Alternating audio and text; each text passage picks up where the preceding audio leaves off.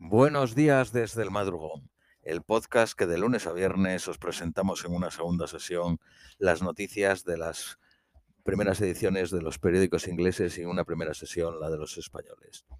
Vamos con las de hoy, eh, miércoles 6 de abril a las 10 y 10 de la mañana en Reino Unido. Hoy solo hemos tenido acceso a dos periódicos, al The Guardian y al Daily Mail. Empezamos con el The Guardian. Zelensky demandó al Consejo de Seguridad de la ONU que los líderes rusos sean llevados a la justicia por crímenes de guerra. Deberían de haber un tribunal internacional similar a los juicios de Nuremberg de los nazis después de la Segunda Guerra Mundial. Oficiales dijeron que los cuerpos de 410 civiles han sido recuperados en el área de Kiev después de la retirada de las tropas rusas. Mataron a familias enteras, a adultos y niños e intentaron quemar sus cuerpos. Civiles fueron eh, aplastados por tanques cuando estaban sentados en sus coches en medio de la calle solo por placer. Esto no fue diferente al comportamiento del Estado Islámico. Bucha es uno de los muchos ejemplos de los que los ocupantes han estado haciendo en nuestra tierra los pasados 41 días. Zelensky dijo en una entrevista de televisión que las negociaciones con Rusia, eh, que continuaron ayer eh, por videolink, son la única opción. Rusia ha negado responsabilidades, sugiriendo que las imágenes eran falsas o que las muertes ocurrieron después de que las fuerzas rusas se retiraran. Sin embargo, fotografías de satélite tomadas antes de la retirada muestran cuerpos en algunos de los mismos lugares donde fueron encontrados más tarde. Un análisis del New York Times concluye que muchos cuerpos habían estado allí desde hace tres semanas, cuando el ejército ruso estaba en el control de la ciudad. Occidente ha congelado 266.000 millones de libras de las reservas rusas, un 60% de ellas. Desde febrero la Unión Europea ha gastado 592 millones de libras en carbón, 9.600 millones en gas y 8.800 en petróleo ruso.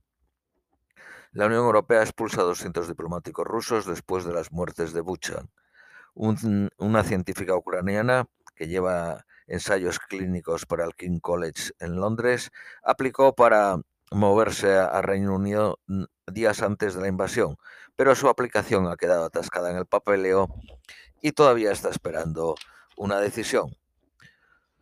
Una mujer que invitó a una familia ucraniana de refugiados a su casa, el asegurador John Lewis Home, dijo que tenía que pagar 41 libras extras a pesar de la promesa de la Asociación de Aseguradores Británicas de que no serían penalizados por coger huidos de guerra.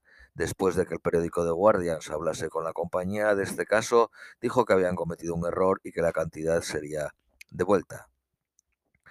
Boris Johnson luchará por conseguir su plan de privatización del Canal 4 en el Parlamento después de que la reacción dentro de su partido.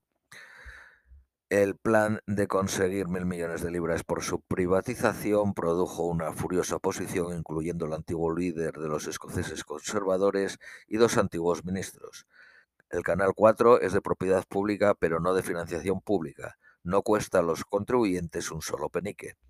Es improbable que compañías como Netflix estuviesen interesadas. Es más valioso para rivales como Sky, ITV, Discovery y el Canal 5, que ninguno quiere ver que caiga en manos de la otra.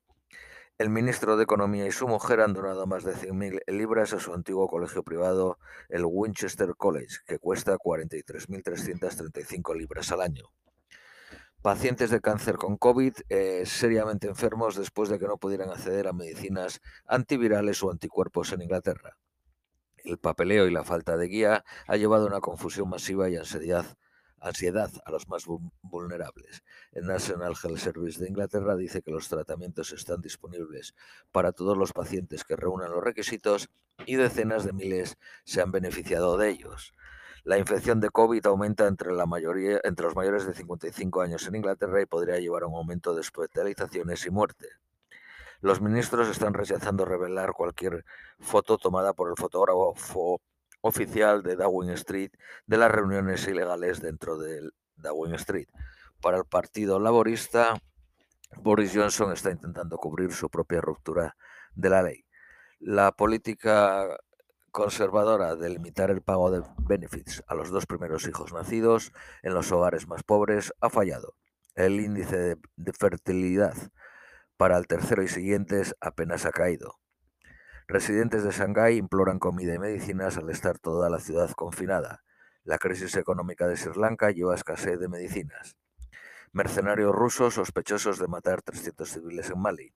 En El Salvador, cerca de 6.000 personas fueron arrestadas la semana pasada después de que se declarara el estado de emergencia en el que suspende la presunción de inocencia.